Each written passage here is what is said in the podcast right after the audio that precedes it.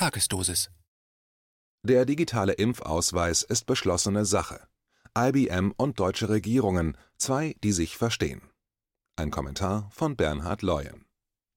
Wer sprach folgende zukunftsausgerichteten Worte? Dass zukünftig empathische Roboter Ärzten und Pflegern helfen könnten, sich auf die individuellen Bedürfnisse einzelner Patienten zu konzentrieren. Die Chancen, die sich damit verbinden, sind wahrhaftig atemberaubend. Ist das die Gedankenwelt von Bill Gates oder Elon Musk? Ich muss Sie enttäuschen, beide Klischees werden nicht bedient werden können. Es waren Formulierungen von Kanzlerin Merkel, geäußert bei einer Rede während der 368. Graduationsfeier der Harvard University am 30. Mai 2019 in Cambridge, USA. Es ist sehr aufschlussreich, sich dieser Rede erneut etwas mehr zu widmen, um die momentane Strategie ihres Handelns etwaig zu entschlüsseln. Ausschnitte aus der Rede von Angela Merkel Zitat Jedem Anfang wohnt ein Zauber inne, der uns beschützt und der uns hilft, zu leben. Diese Worte Hermann Hesses haben mich inspiriert, als ich mit 24 Jahren mein Physikstudium abschloss. Es war das Jahr 1978. Die Welt war geteilt in Ost und West. Ich bin in Ostdeutschland aufgewachsen, in der DDR, dem damals unfreien Teil meines Heimatlandes, in einer Diktatur. Menschen wurden unterdrückt und überwacht. Politische Gegner wurden verfolgt. Ich wohnte in der Nähe der Berliner Mauer. Auf dem Heimweg von meinem Institut ging ich täglich auf sie zu. Dahinter lag Westberlin, die Freiheit. Und jeden Tag, wenn ich der Mauer schon sehr nahe gekommen war, musste ich im letzten Moment abbiegen zu meiner Wohnung.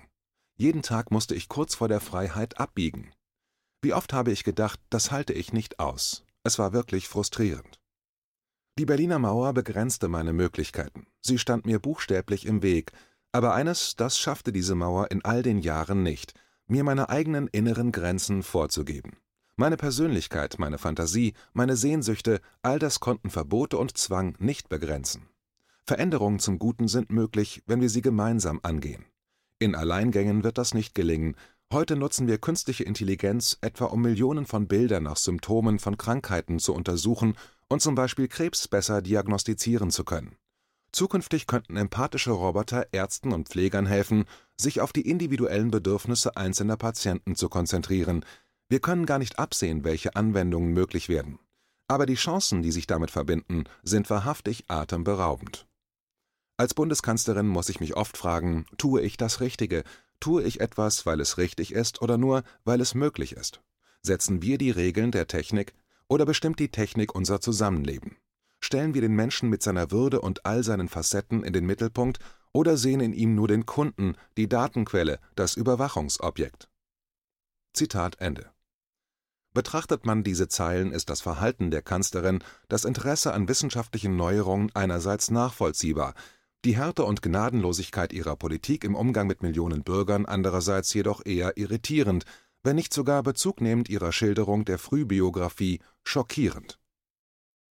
Vor gut einem Jahr versuchten mit dem Beginn einer sich dynamisierenden sogenannten Corona-Krise neugierige, mahnende und vor allem besorgte Bürger die Menschen in diesem Land vordergründig zu informieren, ihr Interesse dahingehend zu wecken, den sich anbahnenden Veränderungen zu stellen und den bizarren Vorstellungen weniger sich in den Weg zu stellen. Niemand konnte nun wirklich ahnen, dass die diversen diskutierten theoretischen Planspiele der Vorjahre sich diesmal in dermaßen kurzer Zeit als dystopische Gegenwart präsentieren werden Bill Gates formulierte in einem Interview im März 2020 folgende Prognose: „ Zitat Letztendlich müssen wir Zertifikate darüber haben, wer eine genesene und wer eine geimpfte Person ist, weil wir nicht wollen, dass sich Menschen um die Welt bewegen, wobei es einige Länder geben wird, die es leider nicht unter Kontrolle haben. Zitat Ende. Wer ist weiterhin wir?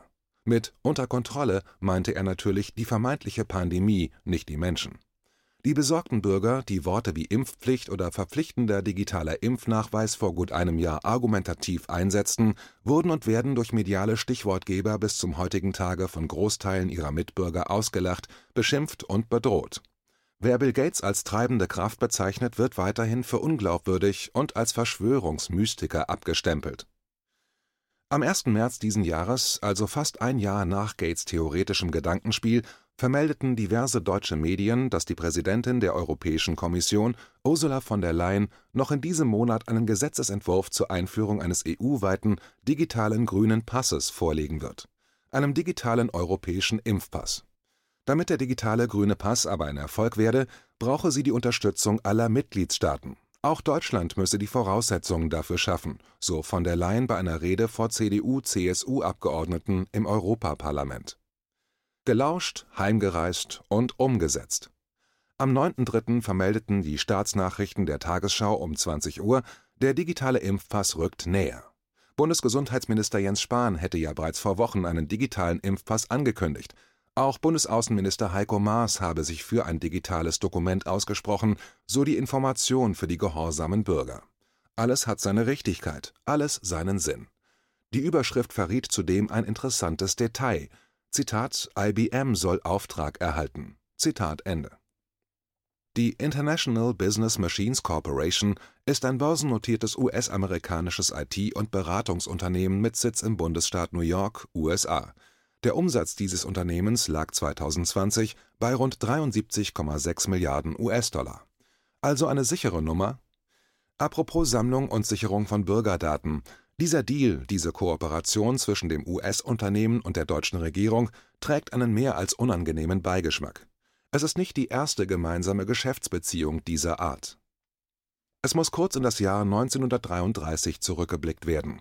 Für den Monat April wurde eine lange verschobene Volkszählung angekündigt. Sie sollte vordergründig der Identifizierung, also Registrierung und Zählung von Juden, Sinti und Roma und anderen ethnischen Gruppen dienlich sein.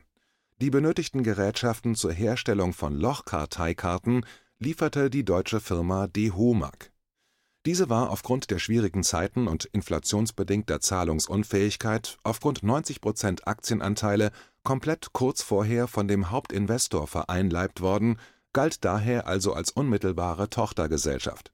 Der Hauptinvestor hieß IBM aus den USA. Das Magazin Spiegel titelte 2001: Zitat: IBM, der programmierte Massenmord. Den Computerkonzern IBM holt seine Vergangenheit ein ein neues Buch zeigt die Verstrickung der Datenverarbeiter in den Holocaust. Zitat Ende. In dem Buch IBM and the Holocaust wird darauf hingewiesen, dass Thomas J. Watson, Präsident der US-Handelskammer und Konzernchef von IBM, von Adolf Hitler persönlich 1937 das Verdienstkreuz vom Deutschen Adler erhalten hatte. Laut dem Autor Edwin Black hätten ohne die IBM-Ausrüstung, deren Wartung und Instandhaltung und der benötigte Nachschub von Kartenmaterial die KZ-Lager nicht die riesigen Menschenmengen, also Registrierungen nach deutscher Gründlichkeit bewältigen können. Zurück zur Gegenwart. Die Deutsche Telekom, die zusammen mit SAP die Corona-Warn-App entwickelt hatte, käme damit diesmal nicht zum Zug, obwohl als heißer Kandidat gehandelt. Herrscht Unzufriedenheit im Kanzleramt hinsichtlich dem bisherigen Verlauf, also Pleiten, Pech und Pannen? Was könnte es daher noch für Gründe geben, dass die Entscheidung diesmal auf IBM gefallen ist? Im November 2019 vermeldeten mehrere deutsche Krankenkassen, dass sie bei der Einführung und dem Aufbau der jeweiligen elektronischen Patienten oder Gesundheitsakten ihr Vertrauen zukünftig in eine bestimmte Technologiefirma setzen möchten: IBM. Für kritische Menschen in diesem Land der sich abzeichnende dystopische Albtraum die Idee der elektronischen Anamnese der Zukunft erläutert die Firma IBM auf ihrer Firmenseite so: „ Zitat, Die elektronische Gesundheitsakte ist der digitale Tresor für Gesundheitsdaten. Aus ihrer Nutzung ergeben sich vielfältige Vorteile für alle Beteiligten. Zum einen steigt die Qualität der medizinischen Versorgung, wenn Ärztinnen und Ärzte Vorerkrankungen kennen.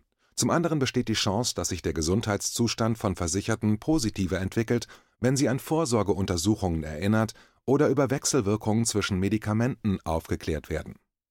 Zitat Ende. Man könnte es auch in zwei Worten zusammenfassen: Optimale Kontrollmöglichkeiten über den Bürger. IBM spricht von einem digitalen Tresor. Das Problem, der digitale Schlüssel plus Zahlencode ist nicht nur im Besitz des Inhabers. Eher unbeachtet und unbekannt hat die Politik mit den Stimmen der Koalition nämlich in der Sommerzeit des Vorjahres wieder einmal ein Gesetz klammheimlich verabschiedet bzw. modifiziert. Die Kritik daran lautet, dass die Bundesregierung durch dieses Patientenaktengesetz die den Datenschutz betreffenden Passagen komplett umformuliert hat. In der Digitalakte sollen alle relevanten Patientendaten zukünftig gespeichert werden. Ein Widerspruchsrecht auf die Speicherung der Patientendaten gibt es nicht in der alten Fassung durften die Krankenkassen die Auswertung von Daten und die Unterbreitung von Informationen und Angeboten an die Versicherten nur vornehmen, wenn das Krankenkassenmitglied zuvor schriftlich oder elektronisch dies auch eingewilligt hat. In der neuen Version darf der Bürger nur noch widersprechen, wenn es dann vollzogen wurde. Dabei bezieht sich das neue Widerspruchsrecht auf die gezielte Information oder der Unterbreitung von Angeboten, nicht auf die Datenauswertung und Darlegung im Allgemeinen. Seit dem 1. Januar 2021 steht passend und pünktlich allen gesetzlich Versicherten die elektronische Patientenakte EPA zur Verfügung. Nun darf IBM durch den neuen Deal mit der Regierung das Gesamtpaket für sich schnüren. Von den mehr als 83 Millionen Menschen in Deutschland waren 2020 rund 73 Millionen in 105 Kassen der gesetzlichen Krankenversicherung GKV versichert, inklusive der kostenfrei mitversicherten Familienangehörigen. Auch das Redaktionsnetzwerk Deutschland berichtete über die Neuigkeiten aus dem Hause Spahn. Dazu ein Bild, welches sehr aussagekräftig war, ein Mobilgerät, auf dessen Display zwei Bestätigungen abgebildet waren die erste mit zwei grünen Häkchen, also erfolgreich abgeschlossene Impfungen für Covid-19, darunter ein grünes und ein rotes Häkchen, also noch ausstehend für Covid-21. In der aktuellen Version steht am Artikelende nun jedoch ein Hinweis, Zitat, Anmerkung der Redaktion, wir haben das Aufmacherfoto in dieser Meldung getauscht, weil die fiktive Angabe Covid-21 in diesem Symbolbild für Irritationen gesorgt hat. Zitat Ende der Bayerische Rundfunk bietet diese Bildvariante dagegen noch an, bayerische Leser werden eben knallhart konfrontiert mit ihrer nahenden Zukunft. Die Lösung findet sich bei dem Designer Imago Images. Imago ist Deutschlands führende unabhängige Bildagentur und sein der Partner für visuelle Inspiration. In diesem Falle eher eine visuelle Provokation. 122 Bilder zum Thema digitaler Impfpass bietet die Agentur aktuell den Redaktionen an, davon 14 Varianten mit dem Display Covid-21. Die einmalige Nutzung für eine redaktionelle Verwertung schon für 99 Euro, natürlich pro Bild, zu haben.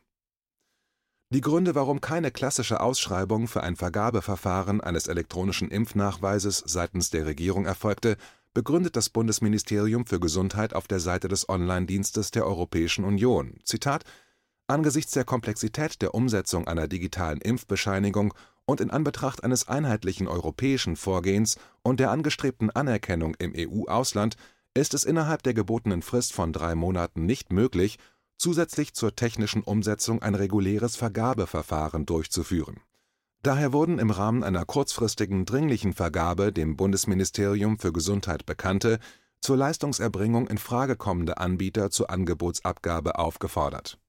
Zitat Ende. Besonnenheit und Abwägung in der Entscheidung bedeutet in der neuen Normalität Hektik und Planlosigkeit seitens der Verantwortlichen.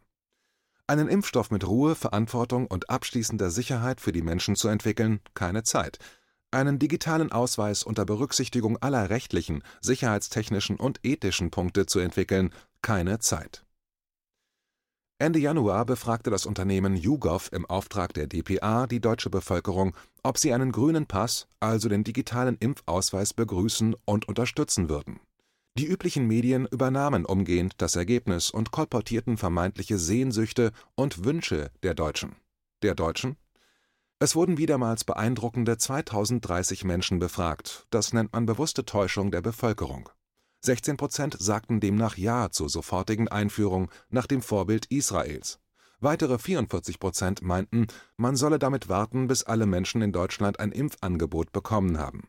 Nach derzeitiger Planung soll das bis zum 21. September der Fall sein nur 35 Prozent lehnten die Einführung eines Passes, der Geimpften Vorteile gegenüber Nichtgeimpften ermöglicht, grundsätzlich ab. Wie soll so ein digitaler Impfpass funktionieren? Das Impfzertifikat wird jedem Geimpften zunächst in Papierform (2D-Code) oder direkt in einer Impfnachweis-App auf seinem Smartphone übergeben. In der App kann der Geimpfte einen 2D-Code, so etwa einen QR-Code erstellen, der, so heißt es in der Ausschreibung, Zitat eine datenschutzkonforme Prüfung des Covid-19-Impfstatus durch Dritte ermöglicht. Optional kann zusätzlich das Prüfzertifikat in einem elektronischen Wallet auf dem Smartphone gespeichert werden. Bei der Prüfung durch Dritte kann zusätzlich ein Ausweisdokument zur Authentisierung des Bürgers eingesetzt werden. Geplant ist, dass Geimpfte den digitalen Impfpass in Impfzentren, Arztpraxen und bei anderen Leistungserbringern über Impfzertifikate erhalten.